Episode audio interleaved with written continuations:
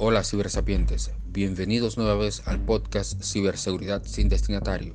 Pónganse cómodos e iniciemos. En esta ocasión les hablaré del phishing.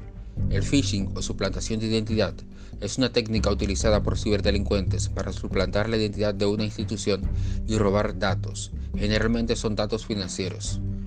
Esta técnica se propaga a través de correos electrónicos. Existen varias maneras de identificar un phishing. Una de ellas es asegurarse que el remitente sea una fuente confiable y verificable. Otra manera es verificar los links de redirección en el cuerpo del correo, asegurándose que redirijan a webs conocidas o verificables.